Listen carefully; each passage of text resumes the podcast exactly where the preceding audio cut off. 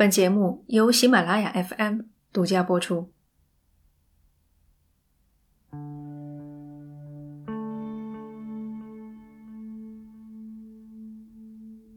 这个世界上有谁不喜欢秘密呢？又有谁不痛恨秘密呢？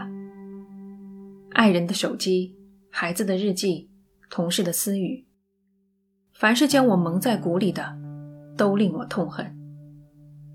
还有一种特别的秘密，他并不是故意针对你，你对他的感情不能简单的用喜欢或讨厌来形容，因为他令你感到无比恶心，又万分着迷。一九四七年四月的一个下午，美国纽约市的哈勒姆区第五大道与第一百二十八街的交错处，聚集了大群的围观者和记者。人群将道路挤得水泄不通，车辆在密密麻麻的人体中间艰难穿行。出现如此空前的盛况，你会以为发生了百年难遇的大事。所有人都伸长脖子，望着一栋四层的连排公寓楼。最左边的那间，警察正进进出出。这间公寓的大门已经被拆掉了。人们试图从两人宽的门洞中窥见屋里的景象。屋子里是一个巢穴，一座迷宫，一个陷阱，一座坟墓。这里是奇谈第一百一十二期，禁止入内。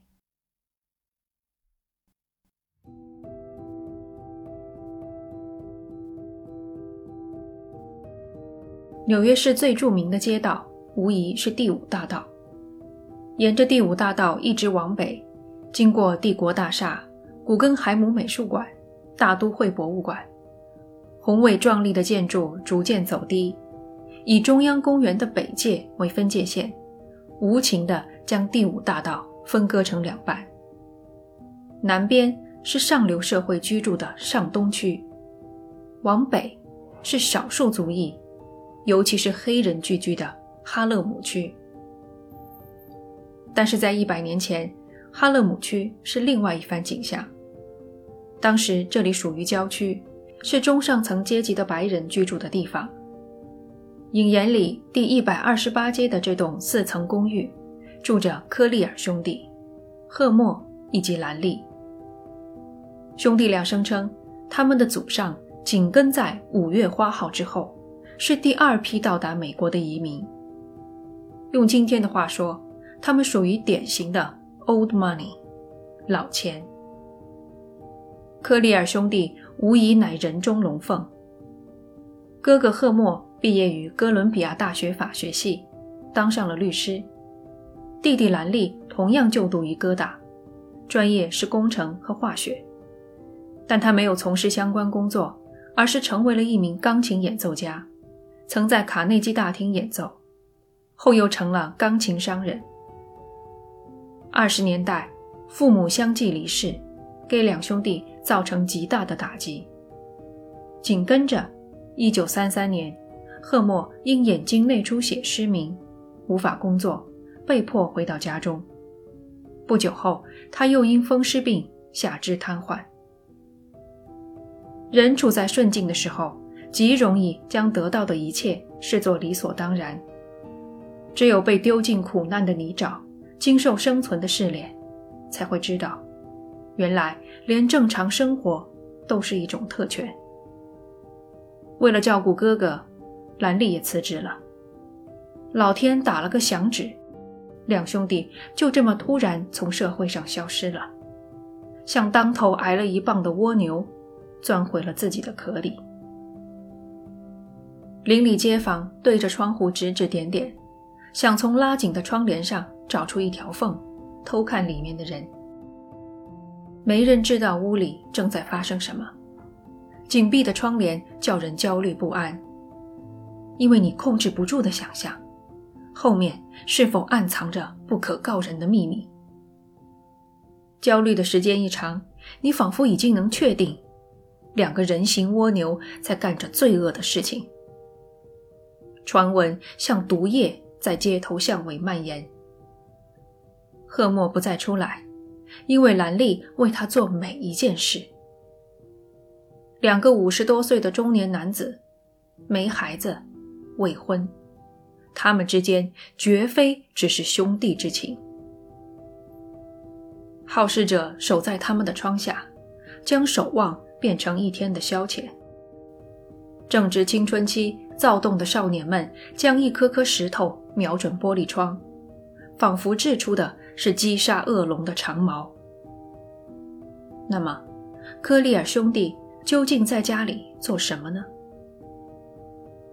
兰利接受记者采访时说：“他负责做饭，给哥哥洗澡，读报纸，读各种经典，为他弹钢琴。他们不出门，是因为害怕。”兰利不安地看着外面世界的变化。高架桥横在半空，一头钢铁巨兽在上面飞驰而过。呼啸的地铁赶走了上层阶级的白人，拉来一车又一车深色皮肤、衣着、口音迥异的黑人。空气中散发着威胁的味道。哈勒姆区的变化就是从这个时候开始的。那是报纸公然刊登“黑鬼”字样的年代。也许在兰丽眼中，聚集在窗外试图窥探他们的黑人，和鬼没什么两样。再也不见撑着阳伞、身着天鹅绒的淑女，不见一辆辆崭新锃亮的轿车。在他的眼中，一个街区的变化，象征了一个文明的消亡。好在家里还保留了过去的痕迹。科利尔夫妇留给兄弟俩的遗产，除了金钱，还有上万册的藏书、钢琴、一台全新的福特 T 型轿车、油画、雕塑、艺术品。兰利和赫默唯一的心愿，便是不受外界打扰，在沧海桑田的世界里固守永恒不变的乐土。玻璃窗被砸碎了，不再费心去换新的，反正很快又会被砸。兰利用木板钉死了窗户。科利尔兄弟与外界的联系在断裂。赫默失明四年后，科利尔家的电话被切断了。无所谓，他们本来也不需要听到任何人的声音。他们不再付自来水的账单，水厂停掉了供水，兰利只好去附近的公园打水。电和燃气早停了，兰利利用他的工程学知识改造福特轿车的发动机，试图令其发电。冬天，偌大的房子没有暖气，科利尔兄弟只有靠一个烧煤的取暖器。你们看。即便没有现代生活必备的资源，人一样可以活下去，无需与外界打交道。只有一个例外：食物。无论兰利多不情愿，他都得出去找吃的。深夜，当城市进入最安静的时刻，兰利打开了大门。他拖着一个木箱子，消失在夜色中。返回时，里面将装满采集来的食物。有的从垃圾堆里挑出来，有的来自杂货铺和肉店丢弃的边角料。他会往返徒步六个小时，到河对岸的布鲁克林区，只为了买一袋面包。一个白天都锁在家里，血液都静止了，只有深夜暴走。才是他感受生命跃动的唯一途径。偶尔被人撞见，兰利的黑人邻居们称呼他为“鬼”，说他半夜拖回一具尸体，吊在院子里的老榆树上。那棵榆树又粗又高，像奴隶主的绞刑架。出于迷信，年长的居民绕开科利尔家的房子。他们相信，兰利的父母和兄长尸体都陈列在屋里。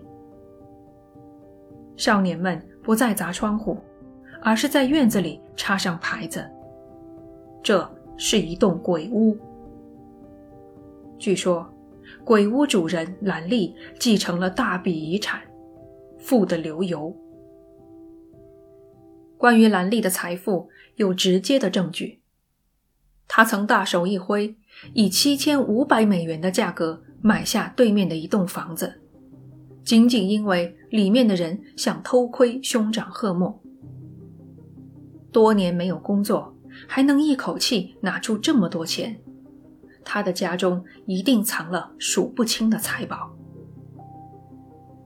即便是鬼屋，也吓不退财迷心窍的盗贼。科利尔家三番五次遭到入侵，然而，鬼屋里没有珍宝，只有堆积成山的垃圾。兰利半夜外出，带回的不仅是食物，还有一箱一箱没人要的破烂。他是一个囤积症患者。兰利囤的最多的东西是报纸。他把赫默失明后每天的报纸都存起来，等他视力恢复，就可以补上落下的新闻。其他被打包回家的东西包括过期的电话本、生锈的自行车、马的下颌骨、土豆削皮器、玻璃吊灯、马车顶棚、保龄球、枪支等等。前面说过，科利尔兄弟未婚无子。兰丽带回印有性感女郎的海报，婴儿摇篮、洋娃娃睡篮，还有一束儿童的头发。一段按部就班的人生所需的东西，都在这里。盗贼的入侵令兰丽害怕，他怕他们会伤害赫默。于是，利用工程学的专业知识，他就地取材。用垃圾和杂物制造出一个个陷阱，于其中挖出一条条隧道，拉起一根根的细线。爬行在隧道间必须万分小心，一旦触发陷阱，成吨的垃圾将从天而降，活埋倒霉的盗贼。陷阱挡住了外人，也困住了赫默。失明的他不可能走出这座。弟弟亲手搭建的迷宫。不过他多半也不介意，兰丽把他照顾得很好，还帮他治疗眼睛。兰丽决心要治好哥哥，方法是食疗与休息。他制定了一套食谱，每周吃一百颗橙子，再加黑面包和花生酱。就医压根儿不在考虑范围内。兄弟俩对医生都缺乏信任。奇怪的是，他们的父亲就是一名医生。兰丽觉得医生会切断兄长的视神经，令他永久失明，还会给他下药，加速他的死亡。兰丽后来对记者说：“别忘了，我们就是医生的儿子，我们有一万五千套医学藏书。”我们决定不叫任何医生。关于医药，我们知道的太多了。医生并不是唯一难以获得他们信任的群体。一九三九年，科利尔兄弟突然上了报纸。这年，燃气公司打算进屋拆掉两个气表，这纯粹是公事公办。然而，工人们的到来遭到两兄弟的激烈反抗，他们拒绝让工人进门。兰利情绪激动，与工人以及赶来的警察起了争执。消息迅速传遍街区，人们奔走相告：“兰利出来了！”大家鉴赏兰利的衣着打扮，品味他的一举一动，邋遢的胡子。老旧的帽子，破烂的衣服，连线都崩开了，还是用别针固定的，真是落难的凤凰不如鸡呀！还有更令众人疯狂的，赫默也出来了。这位多年闭门不出的隐士，邻居们口中已经死亡多年的魂灵，居然活生生的站在光天化日之下。孱弱的身躯，愤怒的灵魂，显得可笑而荒唐。围观者越来越多，到最后竟聚集了一千多人，用滚烫的目光公开羞辱这两个怪胎。这样的大事，记者绝对不会错过。他们为无法亲临现场的读者们贡献出一个个精妙的比喻。兰利像松鼠一样囤积，像兔子一样打斗，像喜鹊一样捡垃圾，像老鼠一样钻行。他们形容兰利是巷子里的猫，建议警察在门前放一碗牛奶。科利尔兄弟的恐惧与敌意，只让外界对他们的兴趣有增无减。讽刺的是。假如他们过着与常人无异的日子，工作、结婚、生子，周围的人压根儿不会多看他们一眼。他们越是想藏起来，越令人着迷。外部势力，姑且统称外部势力吧，逼到了家门口。不管那是汹涌的好奇心，还是有公务在身的工作人员，在兄弟俩看来，没什么区别。步步紧逼的后果，自然是加倍的敌意。三年后，鲍尔瑞储蓄银行启动了驱逐程序。科利尔兄弟三年没还贷款，银行准备收回房子，把两兄弟赶出去。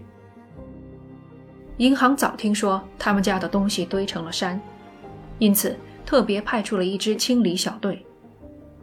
兰丽从窗户探出头。对院子里的工人大吼大叫，呼喊着让邻居报警。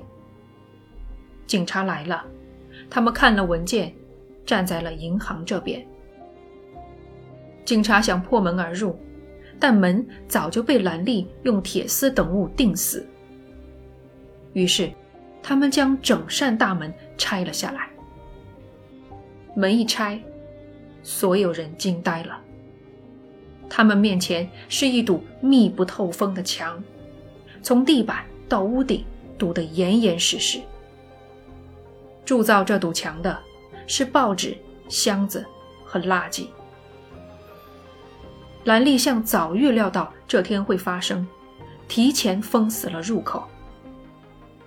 最后，警察推倒了上层的垃圾，翻了进去。他听见一个单薄的声音。这一切是为了什么？兰利现身了，他在垃圾场中腾出一小块空地，满屋子的东西，竟一时找不出一支笔。警长把自己的借给了他。兰利提笔，在空白支票上写下六千七百的数字和英文，签名，交给银行工作人员。三年的贷款，一次付清。全程兰利没有多说一句话。写完支票，他命所有人立即离开。自那以后，兰利再也没有接受任何采访，也不想再和外界有任何交流。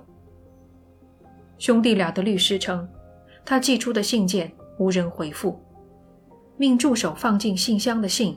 也原封不动。两个月后，他与兰利彻底失去了联系。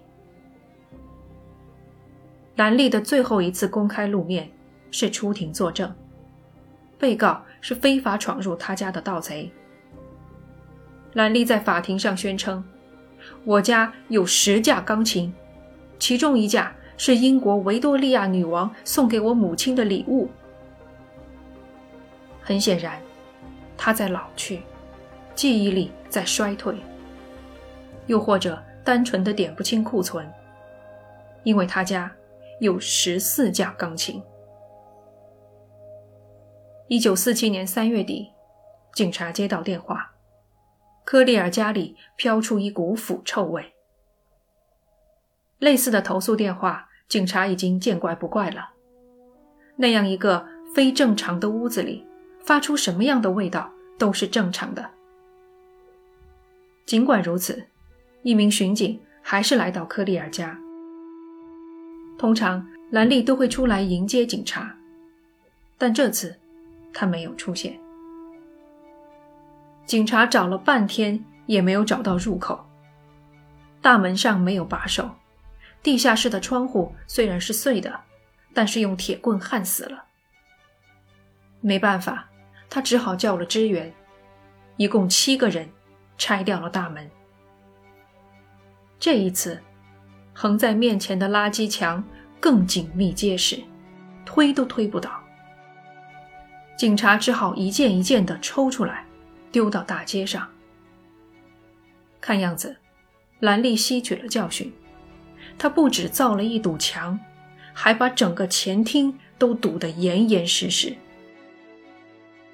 警察成了垃圾清理工，把一捆捆报纸、折叠床、椅子、箱子、缝纫机、酿酒桶等杂物一股脑的往外丢，进度缓慢的令人绝望。另有警察爬梯子，从二楼一间卧室的窗户钻了进去。他在这间卧室刨了五个小时，终于找到了赫默。赫默被直达天花板的废纸墙紧紧包围着，蜷缩在椅子里，头搁在膝盖上，灰白的长发遮住脸，身穿一件破烂的浴袍。医生查验了赫默的身份。确定死亡时间大约是十个小时前，死因乃饥饿与心脏病。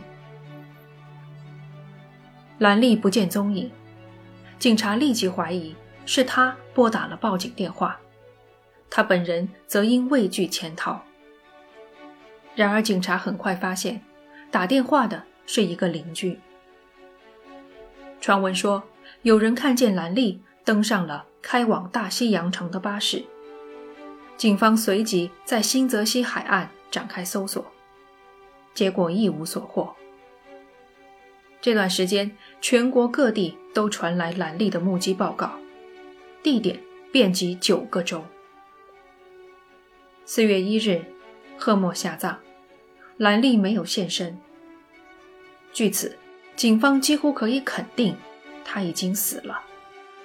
尸体不出意外，就在屋里。寻找兰丽的尸体，就是在挖她的坟。两个多星期的时间，警察丢掉了近七十吨的垃圾。为了方便抛物，他们锯掉了院子里的榆树，只留了一根主干。不曾做过绞刑架的老榆树，因为主人上了断头台。回到节目的引言，上千人聚集在大街上，观赏这一空前盛世。保守了十多年，令他们恶心又着迷的秘密，正在揭开它的最后一层面纱。四月七日下午，两名警员将一张弹簧床和一把椅子移开，下面露出了一只人脚。忽然。一头巨型白鼠从里面窜出来，没了踪影。警员继续清理了十分钟，才挖出大半具尸体，经确认，死者正是兰丽。他的尸体被老鼠吃掉了一部分。现场的照片上，警察歪着身子打量埋在垃圾堆里的尸体。我盯着照片看了很久，也不确定那堆垃圾里。哪个才是尸体？到了这个阶段，他们看着都一样。警察还原了兰丽的死亡。他钻过一条宽不过六十厘米的通道时，不慎碰到引线，触发陷阱。上方的床架、椅子、行李箱、三只金属箱和若干捆报纸瞬间砸下来，压得他动弹不得，连肺。都无法扩张，兰丽就这样窒息而亡。他倒下的地方离兄长不过三米。赫默一定知道，弟弟在距他咫尺之遥的地方痛苦的死去，他却无能为力。接下来几天，赫默蜷缩在椅子里，弟弟尸体的腐臭味爬进他的鼻孔，老鼠大快朵颐的声音钻进他的耳朵。人的下落有了，清理还要继续。一个家族显耀辉煌的过去，在众人眼前徐徐铺开。父亲的医疗器具，母亲的嫁妆箱，轿车部件，几百米崭新的丝绸布料，时钟，古钢琴，手风琴，班卓琴，小提琴，喇叭，留声机和唱片等。赫默尸体附近藏了三十四本存折，余额为三千零七美元，约合今天的四万美元。整栋房子容纳了一百二十吨垃圾。等全部清空，一具残破老朽的空壳出现在眼前。屋顶漏水，墙壁、地板破洞。砖头和砂浆落到楼下。消防部门进行了评估，房屋不再安全，且具有火灾隐患。七月，房子被推平。科利尔兄弟的总财产折合价值约为九万美元，放在今天，他们就是百万富翁。他们的死炸出了五十六个亲戚。都声称自己有继承权。最后，纽约郡的法院将遗产判给其中二十三个人平分。政府在房屋原址上修建了一座公园，公园很迷你，连长椅都要错开，也没有什么绿化，只放了几盆花。倒是有七八棵树，最中间那棵很像当年的老榆树。